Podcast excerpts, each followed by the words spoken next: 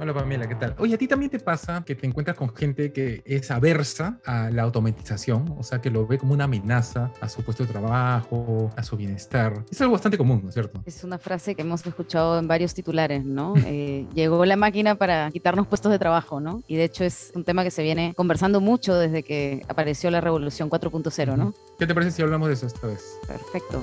Estación Innova, el podcast de innovación de IBIS. IBIS, eficiencia B2B para crecer. Con la colaboración del Hub de Innovación Minera del Perú y mildemonios.pe.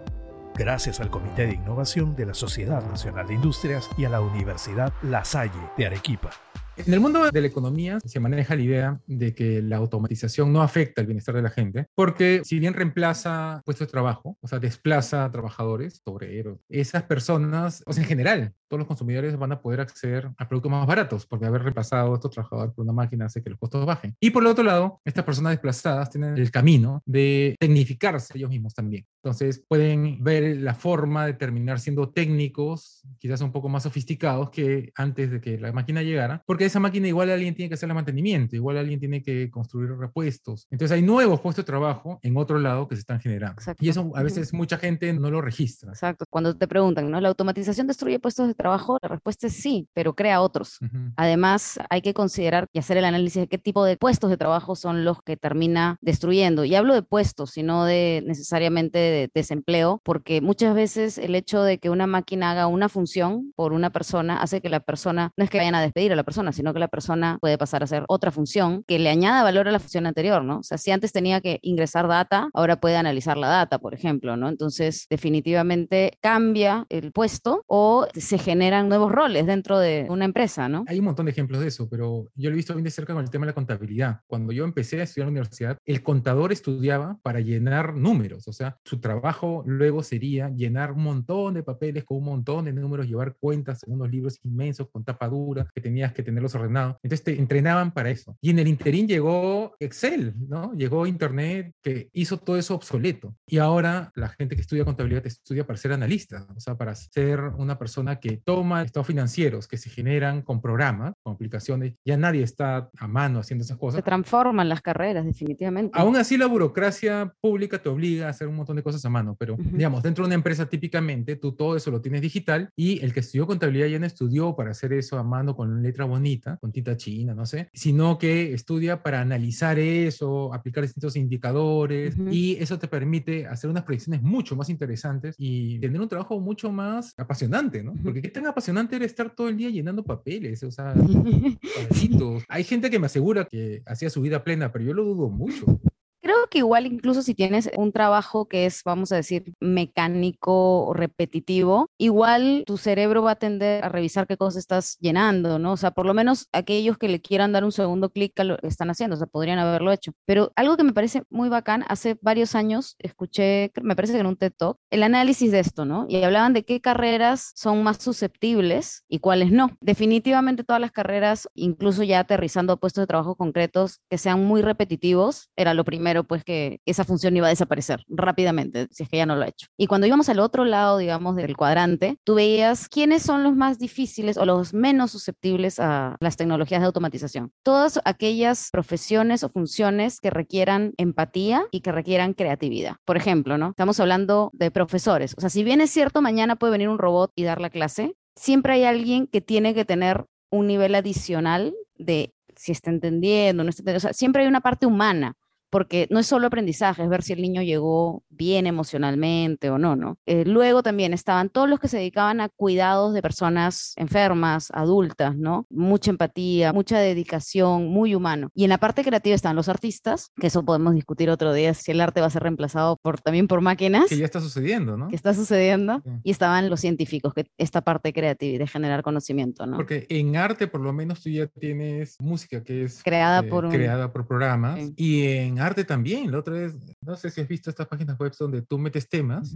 Yo, por ejemplo, que necesitaba dibujos de zombies para algo, puse zombies Lima y elegí el estilo y me salió un dibujo generado por un programa de computadora que te jala imágenes de Google Image y, digamos, las cambia, las altera un poquito. Y el resultado era algo que tranquilamente podía ser la portada de mi siguiente novela. Eso también ya sería un poco discutible, ¿no? Lo otro interesante que me decías con respecto a la empatía, no sé si te acuerdas de este algoritmo que crearon en Europa, en Francia, creo, para hacer una cuenta de Twitter que fuera empática, o sea, que generara conversación y fuera empática y se fuera adaptando a lo que la gente le decía. Con Machine Learning. Claro, con Machine Learning y todo, y la tuvieron que desactivar porque terminó siendo negacionista y pidiendo la muerte masiva de ciertas etnias, porque eso era lo que en ese momento, a eso llevaba a ser empático, ¿no? Sí, pero nuevamente, o sea, igual es una persona la que diseña el algoritmo, ¿no? Y eso yo creo que es la principal preocupación que debemos tener como sociedad, ¿no? Porque claro, todos usamos tecnología y pocos entendemos lo que hay atrás de que te salga una oferta a ti o que hagas clic acá. Entonces, eso está pensado para algo, pero a veces no se piensa en el colateral. Y las redes sociales son un ejemplo de eso, ¿no? O sea, incluso los diseños pensados, a mí me gustan mucho estos ejemplos cuando las tecnologías se diseñan, pero como no tienen los inputs necesarios, terminan generando sesgos al final, ¿no? Cosas como el cinturón de seguridad, que el prototipo fue usado con maniquís de biotipo hombre de cierto tamaño, ¿no? Entonces, si yo me pongo el cinturón de seguridad,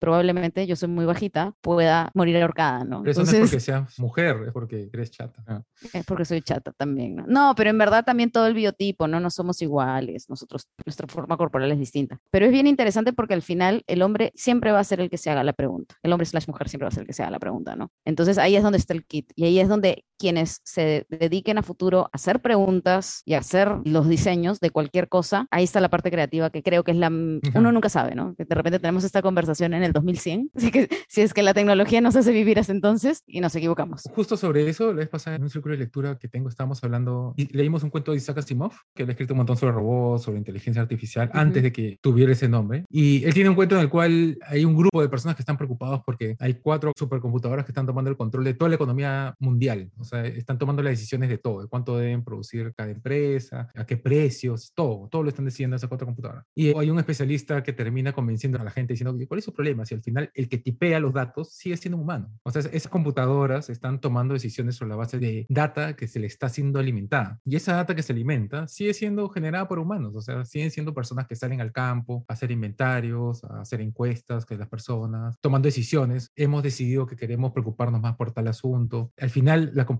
siempre va a ser una herramienta. Bill Nye también, ante la preocupación de que las inteligencias artificiales tomen el control, digamos, de la humanidad, del mundo, él decía, al final, las computadoras siempre van a necesitar a un obrero que sea el que con una pala meta carbón a un caldero o algo por el estilo, ¿no? O sea, siempre van a necesitar de alguien que enchufe y desenchufe, ¿no? Pero lo que pasa también es que cuando uno imagina esto, ¿no? De que las máquinas toman el poder, uno se imagina la revolución y la película de, ciencia ficción, ¿no? A los ejércitos de robots, ¿no? Pero de repente no es algo así, sino es algo más de que cada vez tienes menos libertad de toma de decisiones y no te das cuenta. Entonces, por ahí puede estar el peligro y de repente ahí aparece un nuevo rol, se genera un nuevo empleo que sea el de el guardián de los sesgos de los algoritmos, no sé, ¿no? Entonces sí creo que deberíamos apuntar a hacer revisiones, a hacer auditorías, a ver estas desviaciones como la del caso de Twitter que comentas, ¿no? ¿Por qué ocurre? O sea, ¿cómo se diseñó esto? Y empezar a mejorar. Pero sería una locura no usar la tecnología porque sí tiene muchos beneficios, ¿no? Solamente que hay que usarla bien. Hay un escritor que se llama Jeffrey Kramer que decía que en colegio te hacen leer 1984, estas novelas sobre cómo una dictadura se impone militarmente y toma una decisión. Y él decía, no, deberíamos leer A Brave World, en la cual la sociedad es controlada a través de la displicencia. Como ustedes tranquilos, tomen su pastilla, estén ahí felices, nosotros vamos a tomar decisiones por ustedes. Y eso es más cercano a lo que está pasando hoy en día en la sociedad, ¿no? En la cual tú tienes tus redes sociales. O el señor de las moscas, ¿no? Que te pone sobre la mesa las dinámicas en un grupo frente a situaciones, ¿no? Como los comportamientos, o sea, la supervivencia y todo lo demás. Me parece súper... Eso podemos hablar otro día, porque eso ya tiene que ver con crisis, con manejo de crisis. buenísimo, buenísimo. Anotemos, anotemos para el siguiente. Hay que poner la lista para hablar de eso en un episodio de Estación Innova. Desde el requerimiento interno y la recepción de facturas y guías hasta el transporte de tu mercancía, conoce la solución digital que simplifica todos tus procesos.